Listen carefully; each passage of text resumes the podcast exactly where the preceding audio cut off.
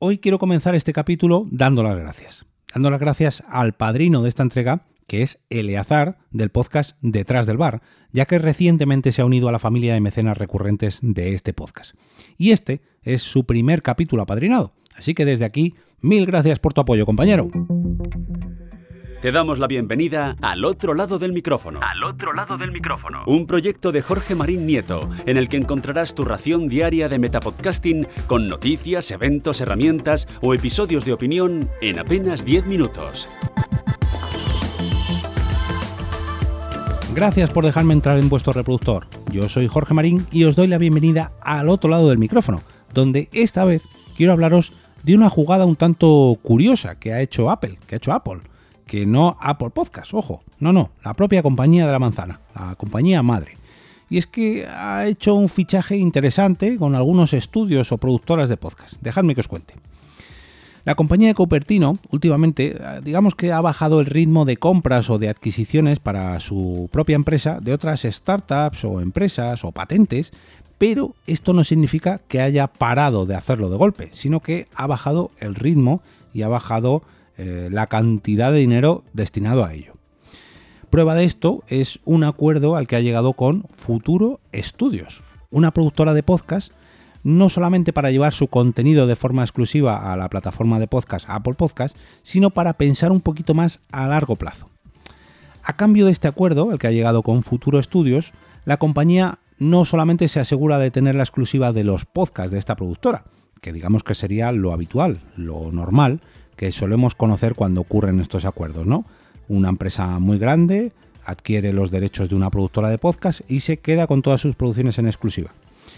Con lo que esta productora, pues además de financiar nuevos proyectos en forma de podcast, eh, digamos que puede hacer más cositas con ella. Y aquí es donde viene lo interesante. Y es que Apple o Apple ha afirmado que tendrá los derechos de emisión de futuros proyectos que se trasladen de las ideas que nazcan de estos mismos podcasts de la productora Futuro Estudios y que acaben convirtiéndose en algo más, o sea, en series o películas. Algo, mm, algo muy parecido, algo muy similar a lo que ha ocurrido aquí en España con los derechos de explotación surgidos del podcast El Gran Apagón, que comenzó como un podcast en Podium Podcast y que ha acabado derivando en Apagón, una miniserie en Movistar Plus que se ha estrenado hace apenas un par de semanas en la plataforma de vídeo por streaming, eh, con cinco capítulos, si no recuerdo mal. Pasamos de eh, dos o tres temporadas que tenía el Gran Apagón a cinco capítulos que, mm, si bien están ambientados en el mismo universo, no son realmente la misma historia que el Gran Apagón. Pero sí que Apagón se parece bastante a el Gran Apagón, aunque no cuenta lo mismo.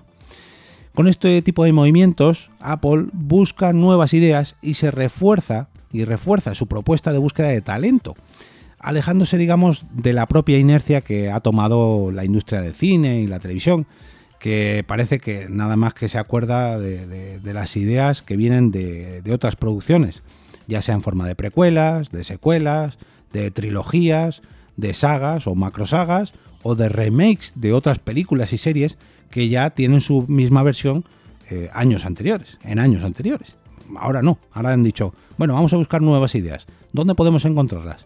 ¿En libros donde hace todo el mundo? ¿En cómics que está todo el mundo haciendo lo mismo? No, vamos a buscarla en podcast.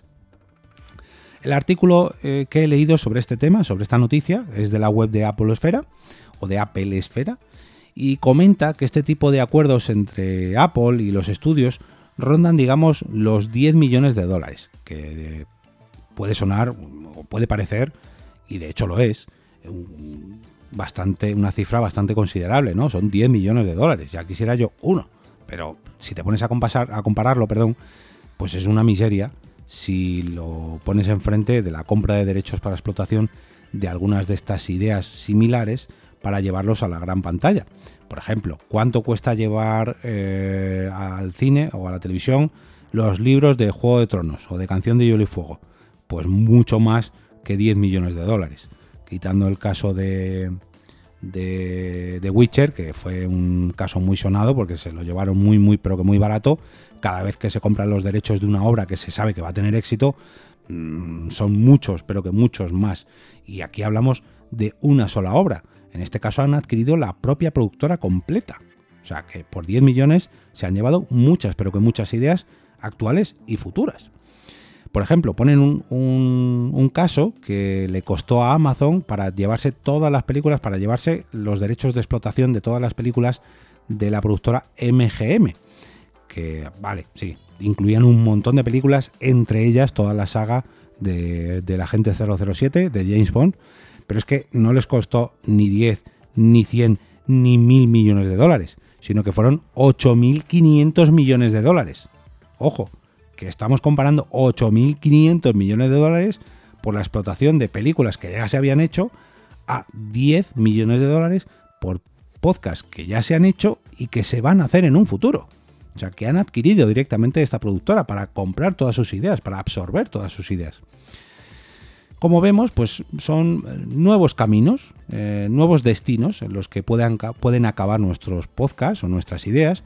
Y aunque si bien es cierto que esto puede parecer muy lejos, muy alejado de nuestros micrófonos o nuestros auriculares y los feeds a los que estamos acostumbrados en nuestros podcasts más de andar por casa, realmente no lo es tanto. Mirad el caso que he puesto del gran apagón, es algo muy cercano.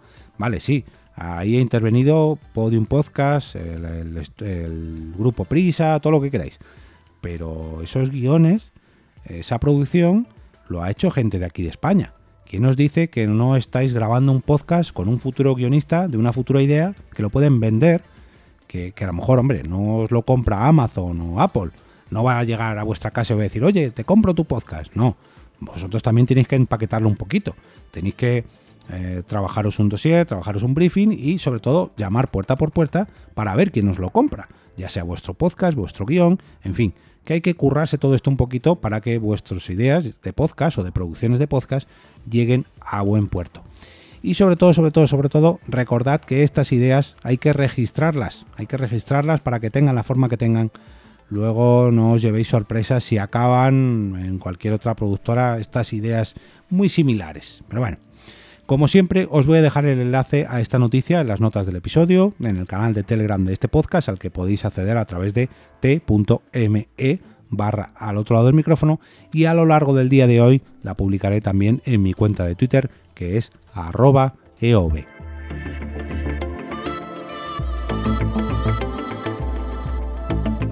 Y ahora me despido y como cada día regreso a ese sitio donde estáis vosotros ahora mismo, al otro lado del micrófono.